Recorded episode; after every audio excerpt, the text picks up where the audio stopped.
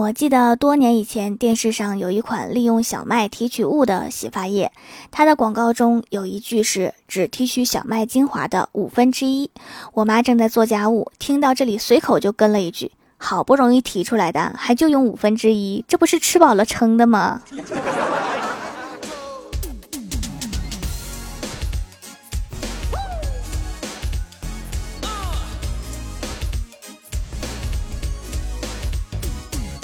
Hello，蜀山的土豆们，这里是全球首档古装穿越仙侠段子秀《欢乐江湖》，我是你们萌到萌到的小薯条。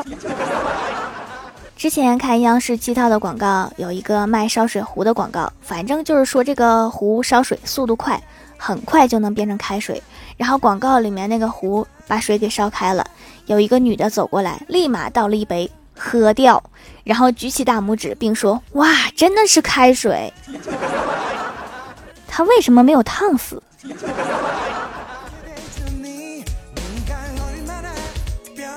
某个婚恋网的广告设计者的思路应该是想找一个温情家庭氛围路线的，于是片中就出现了一个老爷爷角色的老人，一直面无表情的重复着那句话：“结婚吧，结婚吧，结婚吧。”就听起来特别恐怖，一点都不想结婚了。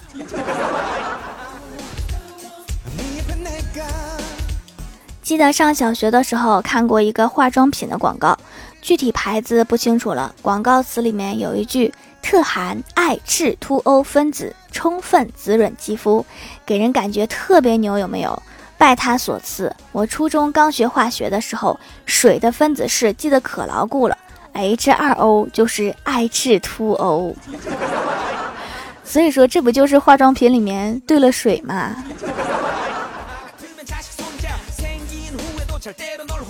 当年看过某个电视购物的广告，就是卖那种骗人的限量销售手机，里面提到该手机的防盗功能，小偷偷了我的手机，根本没有办法开机，最后只好乖乖给我送过来。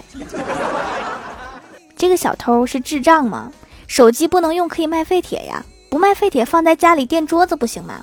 不垫桌子随手扔进垃圾桶也可以吧？人家凭什么要乖乖给你送回来？是在手机里面下蛊了吗？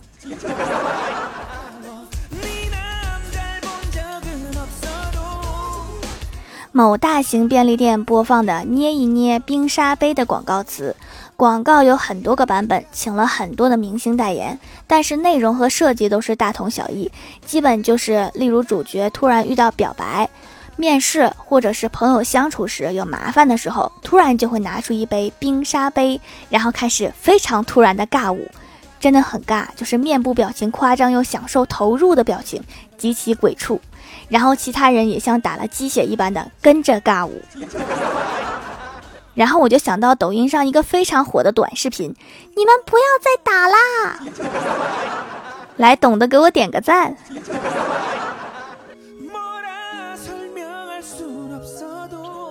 刚刚啊，老爸找我谈话，语重心长地说：“你年纪也不小了，该嫁人了。我跟你妈妈年纪大了，巴拉巴拉说了很多。然后我爸转身离开，我起身相送，内心感受颇多。自己也老大不小了，还事事让父母操心，同时要感觉到很幸福。有父母唠叨真的是很好。老妈叫老爸出来，就把他拉到一边，压低声音说：都说了吗？老爸点头说：你交代的我都说了。”老妈说：“这丫头整宿整宿开着空调，得费多少电呀？赶紧把她嫁出去。”老爸附和道：“嗯，嫁出去。”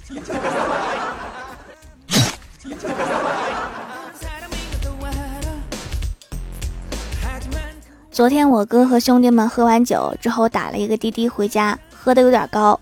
到了小区楼下，指着一个空车位，跟司机说：“哥们儿，你把车停到这个车位上，你就走吧。”司机大哥说：“大哥。”这个车是我的，哥，你醒醒，别做梦啦！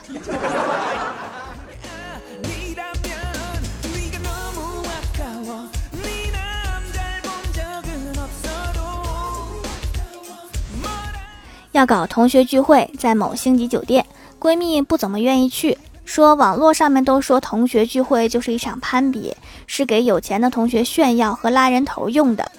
后来硬着头皮，他去凑了一个位置。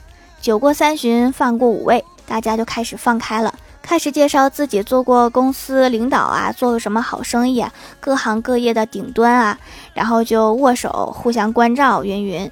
大家都聊得差不多了，大家看闺蜜没怎么说话，就问闺蜜是做什么的，闺蜜只能凄惨的如实回答：唉，毕业后找不到合适的工作，只能被老爸安排着管理这家小饭馆，星级酒店小饭馆。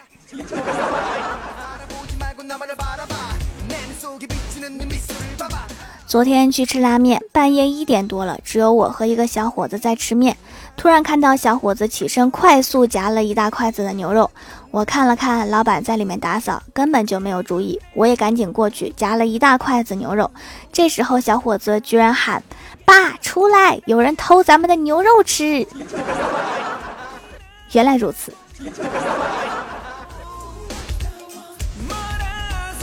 我们公司楼下有一个修手机的，今天真是见识到什么是奇葩了。有一个人风风火火地跑进手机店，问 iPhone 十一掉水里了，还能修吗？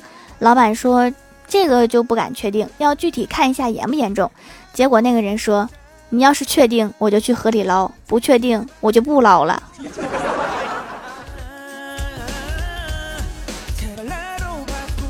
郭大侠平时家里面都是他老婆管钱，一次老婆出差了，结果他连饭都吃不上，来我家蹭饭。我说你连吃饭的钱都没有啦，怎么不找我嫂子要啊？他说我要了，他给我打卡上了，我没去取。我说为什么不去取呀？他说密码是我们第一次看电影那天的日期。哦，你忘了。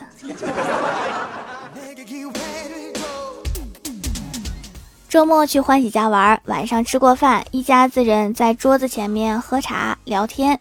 欢喜的爸爸笑着说：“现在年轻人真有趣啊！昨天一个同事嫁女儿，男方是按照女方的体重一斤给一千块钱彩礼，同事收了九万块的彩礼。欢喜的妈妈听完之后兴高采烈地说：‘哎呀，那咱们家发财啦，可以收二十九万块的彩礼。’所以欢喜是多少斤呢？”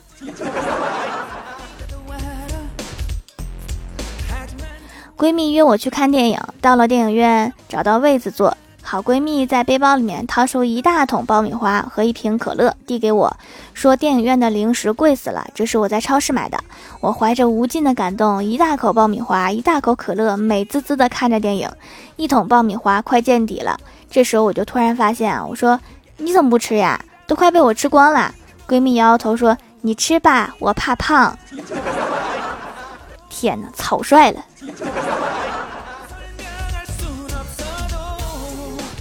今天上午觉得肚子饿，就把早上从家里带的苹果拿出来啃。正好领导过来巡视，我举着苹果有点尴尬，吃也不是，不吃也不是。领导轻松一笑说：“吃吧，喜欢吃的话，吃完再来拿。”领导走后，我就越想越不对哈，为什么他要说在呢？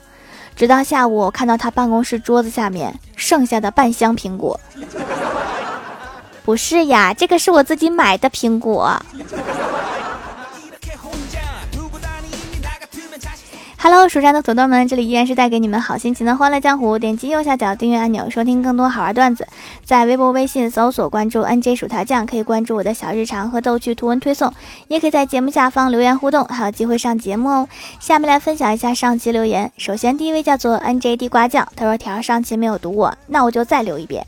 我说。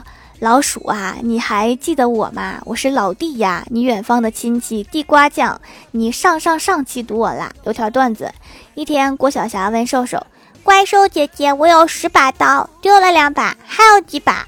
怪兽不加思索地说：“八把。”郭晓霞又说：“哎，女儿真乖。哎，你怎么拿刀呀？救命呀！”老弟呀，帮郭晓霞挡几把刀吧。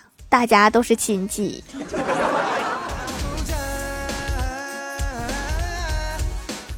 下一位叫做一夜修文，他说：“听到这里，我想吟诗一首：一道残阳铺雪中，大家冻得直哆嗦。蜀山薯条炖土豆，人人变成好暖男。”这是什么诗啊？我怎么不知道你要表达什么？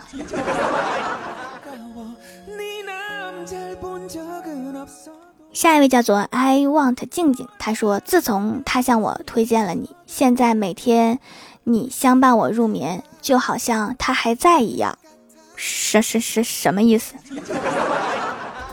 我觉得他如果听到了这条评论，他是一定会来找你的，就是证明一下他还在。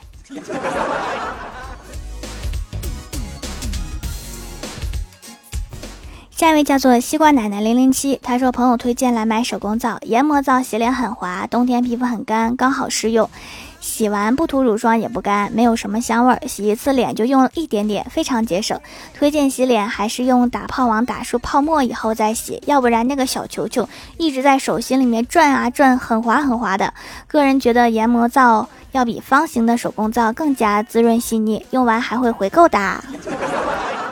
对哈，你就把它放到那个打泡网里面，不要拿出来了，要不然它不知道就出落到哪儿去了。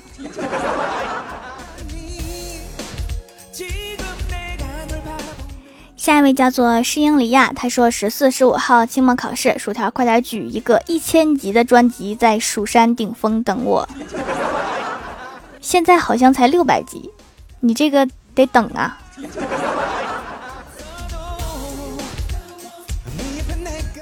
下一位叫做我的世界黑客，他说以前我妈不让我听你的节目，但是自从我妈听了之后，他就魔障了，每天听，吃饭听，睡觉听，拉屎也听。哇，收复了一个可爱的童心泛滥的土豆阿姨。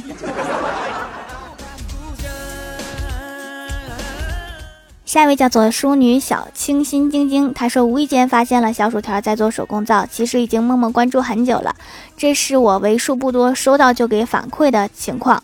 然而我不是托，其次卖家人真的特别好，感谢新疆疫情期间想办法给我寄邮政，为了让我早点收到宝贝。最后。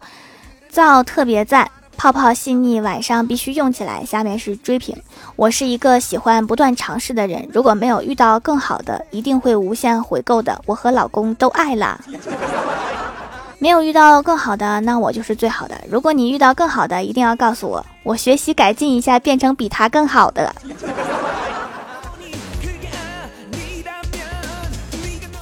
下一位叫做桃花妖，他说由于疫情的原因，公司效益不好。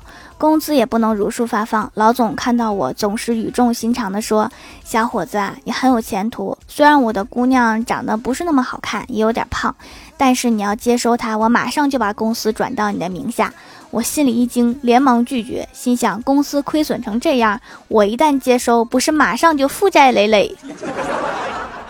果然单身是有原因的。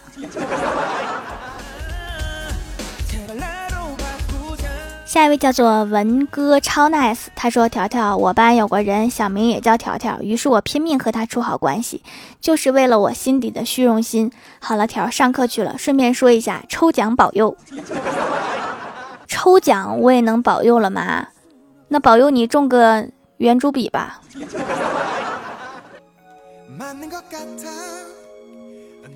下一位叫做寂寞的昊天，他说：“小薯条，你有男朋友吗？”没有啊，但是我有很多女朋友呢，你羡慕吗？好啦，本期节目就到这里了，喜欢我的朋友可以支持一下我的淘宝小店，淘宝搜索店铺“蜀山小卖店”，数是薯条的数，或者点击屏幕中间的购物车，也可以跳转到我的店铺。以上就是本期节目全部内容，感谢各位的收听，我们下期节目再见，拜拜。